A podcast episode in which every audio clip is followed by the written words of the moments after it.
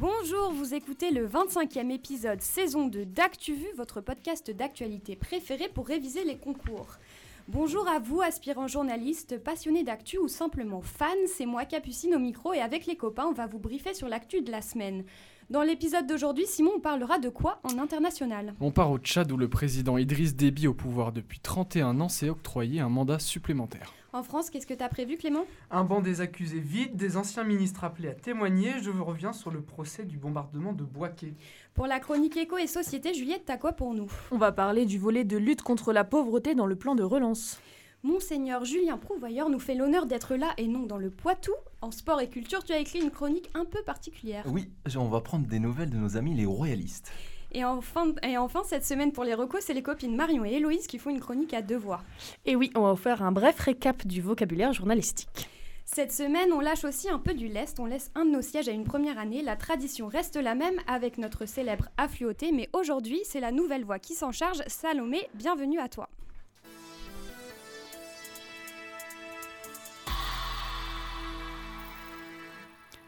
Bonjour à toutes et à tous. Les 20 et 27 juin, c'est la date à laquelle se tiendront les élections régionales et départementales.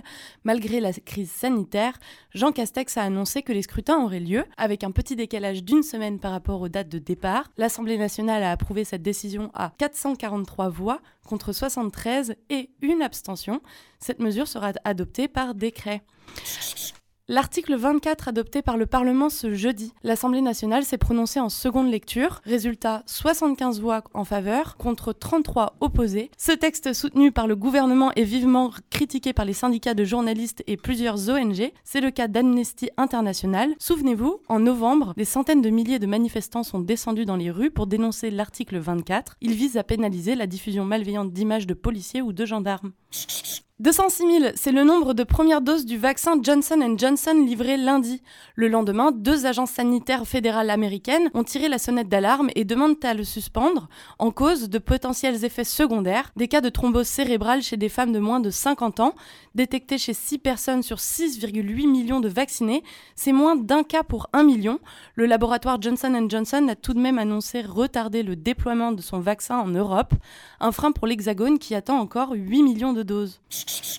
Accord entre la Commission européenne et Pfizer BioNTech pour la livraison de 50 millions de doses supplémentaires. Alors que le Danemark vient de rayer de sa liste l'AstraZeneca, renommé par ailleurs le Vax Zevria en mars dernier, une livraison anticipée du produit américano-allemand est organisée ce trimestre.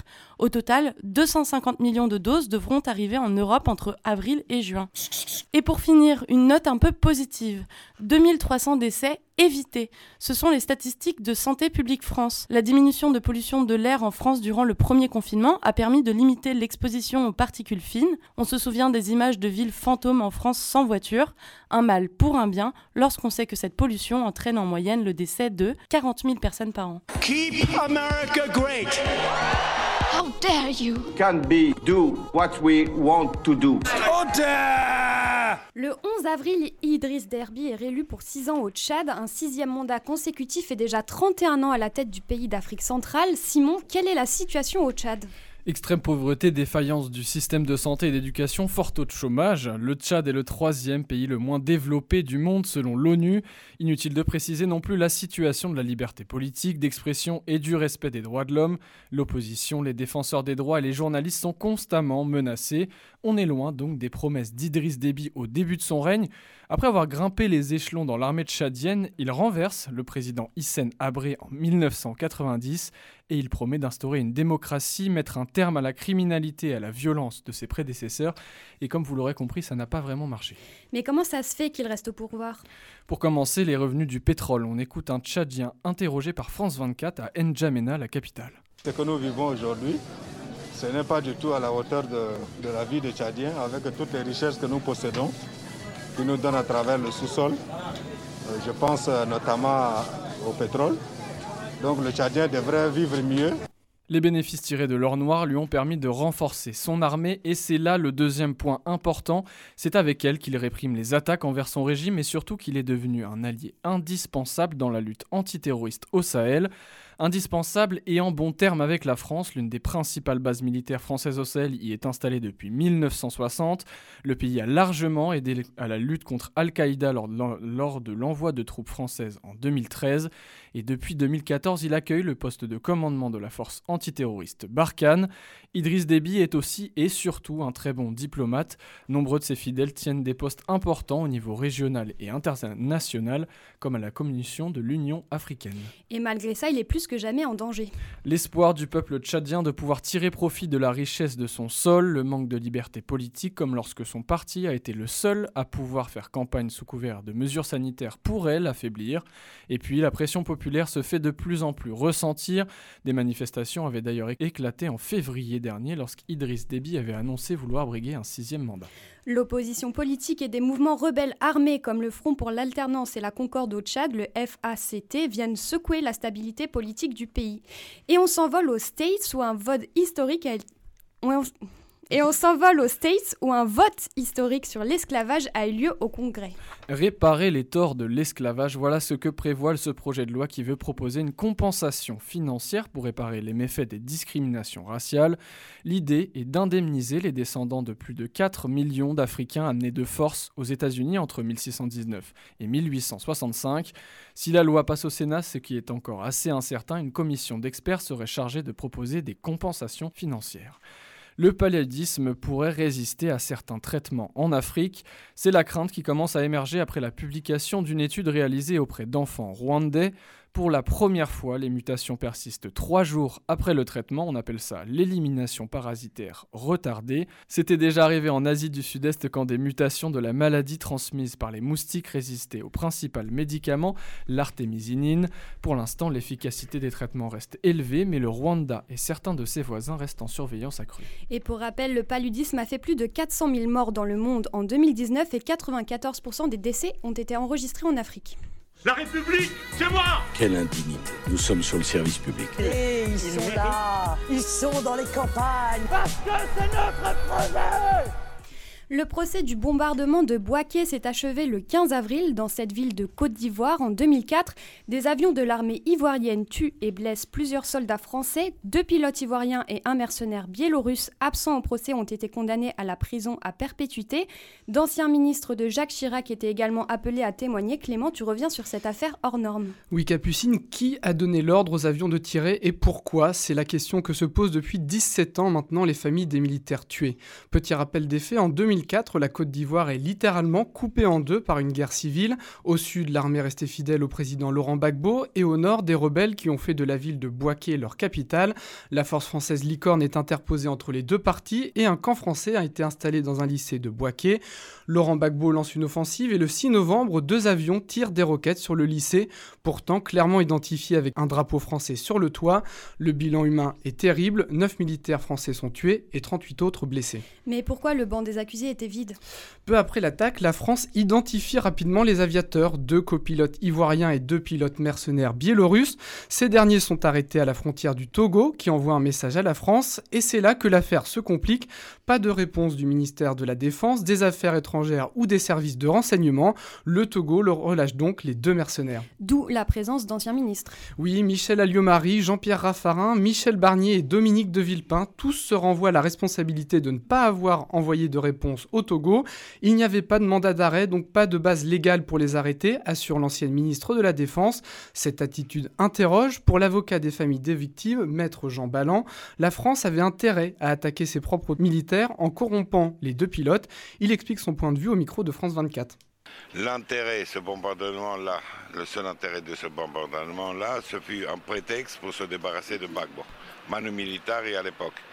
De leur côté, les ministres contestent cette version. Pour eux, c'est bel et bien Laurent Gbagbo qui a ordonné la frappe. C'est un nouveau scandale d'État selon Mediapart. Les Rafale Papers, le média d'investigation, parle de corruption lors de la vente des avions d'assaut à l'Inde.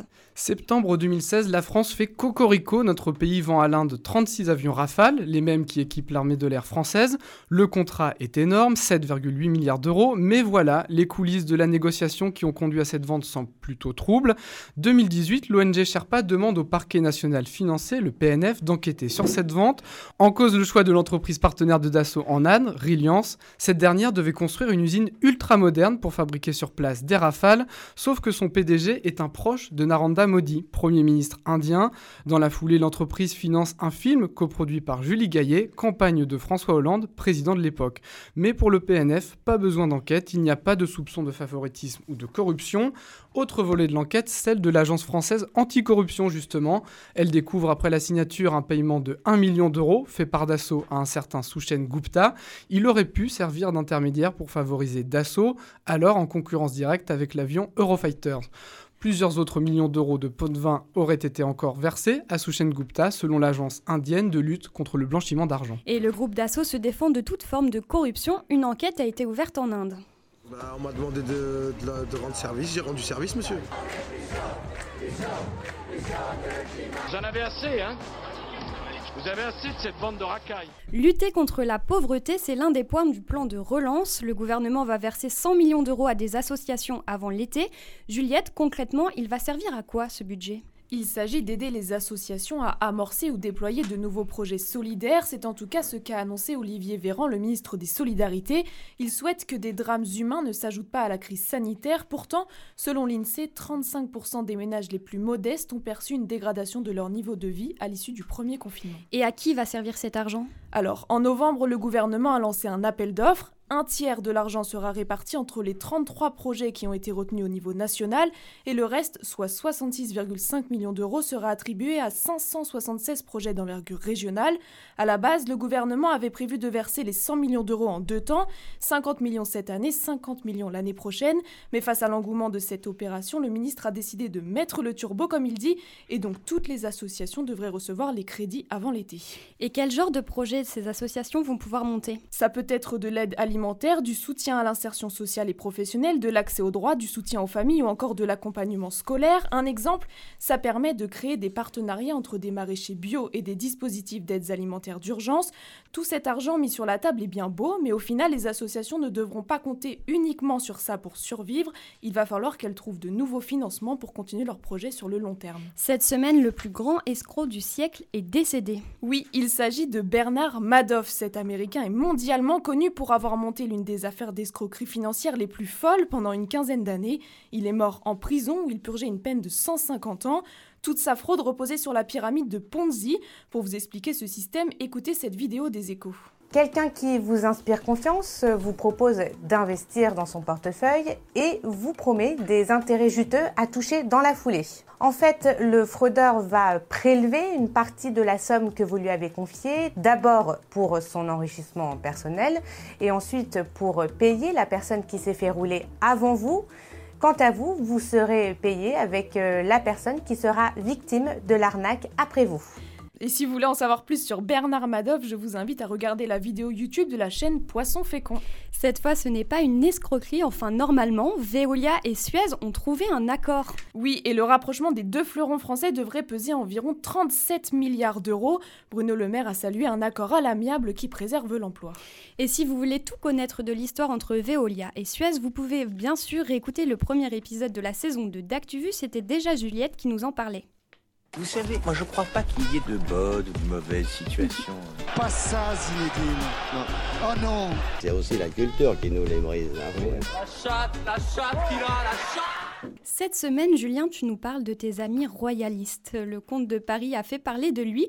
Il vient d'assigner en justice la Fondation Saint-Louis. C'est elle qui veille sur le patrimoine historique et il réclame la restitution des biens immobiliers dont l'association a la charge.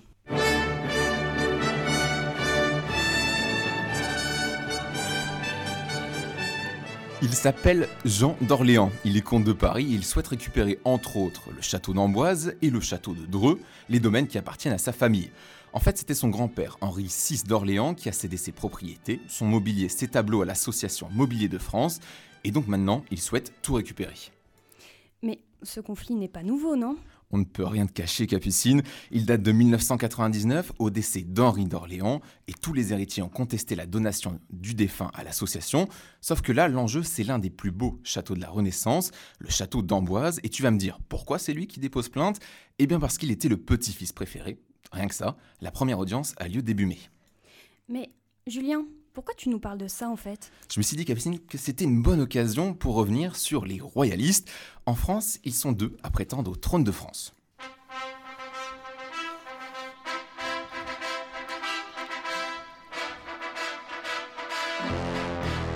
À ma gauche, Jean d'Orléans, dont on parlait juste avant.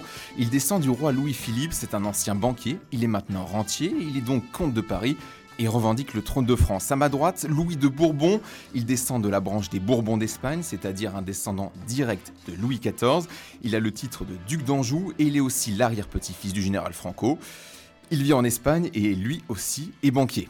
En fait, ce ne sont que des titres, ils n'ont pas de responsabilité, ils portent surtout un héritage qui plaît encore à de nombreux nostalgiques, royalistes ou monarchistes de cœur, et ils ne s'apprécient pas trop. Nous, on a choisi d'être en France, on y travaille, rappelle Jean d'Orléans.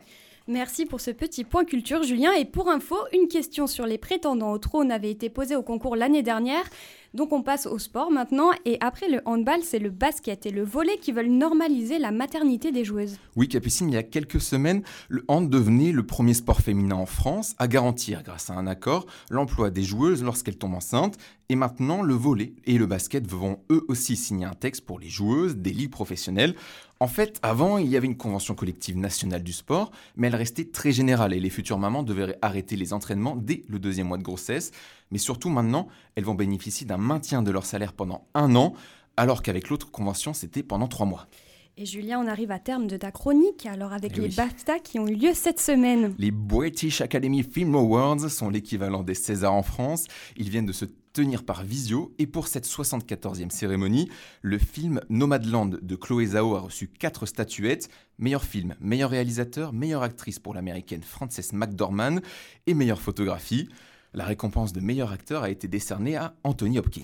La prochaine cérémonie sera celle des Oscars dans quelques jours, mais cette fois-ci pas de virtuel, les stars se retrouveront bien à Los Angeles. Je te donne juste un petit conseil. Franchement, il faut que tu vois ça. Tu le connais lui? C'est vraiment pas mal ce livre. Ça, c'est bon à savoir. C'est quand l'apéro? C'est un incontournable. Il faut que t'écoutes ça. J'adore le concept. C'est de la bombe. C'est où que ça twerk? Mais elle est où la moulaga? Dans le monde du journalisme, il y a un vocabulaire particulier et pour comprendre ce qu'on vous demande dans les rédactions, il faut le maîtriser. Alors aujourd'hui, Héloïse et Marion, vous nous expliquez comment parler journalisme.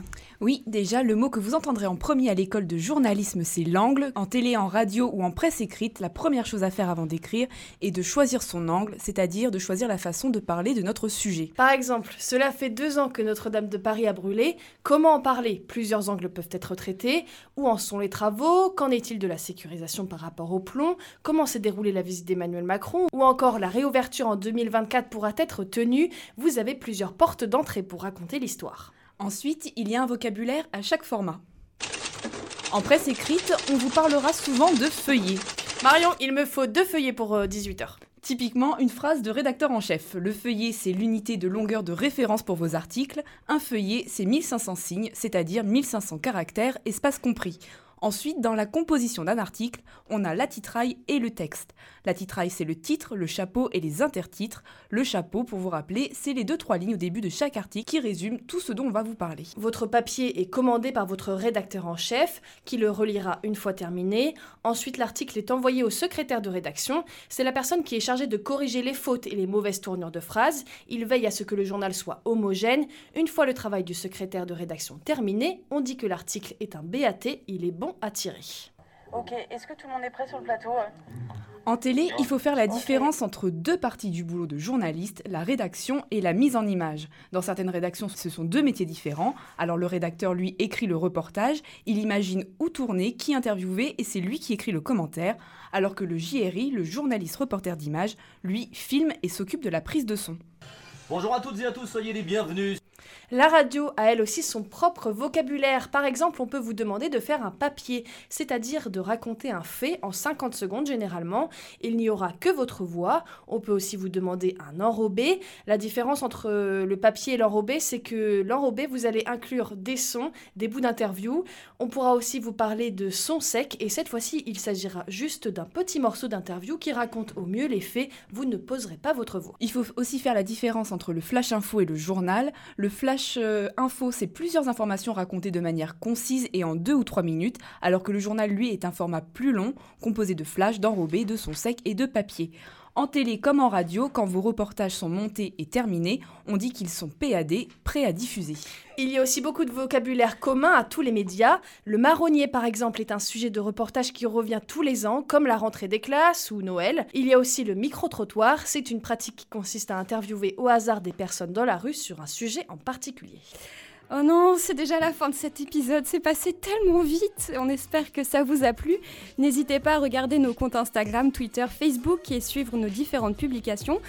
Nous sommes présents bien sûr sur toutes les plateformes d'écoute. Merci à tous, madame, monsieur, bon week-end. Over.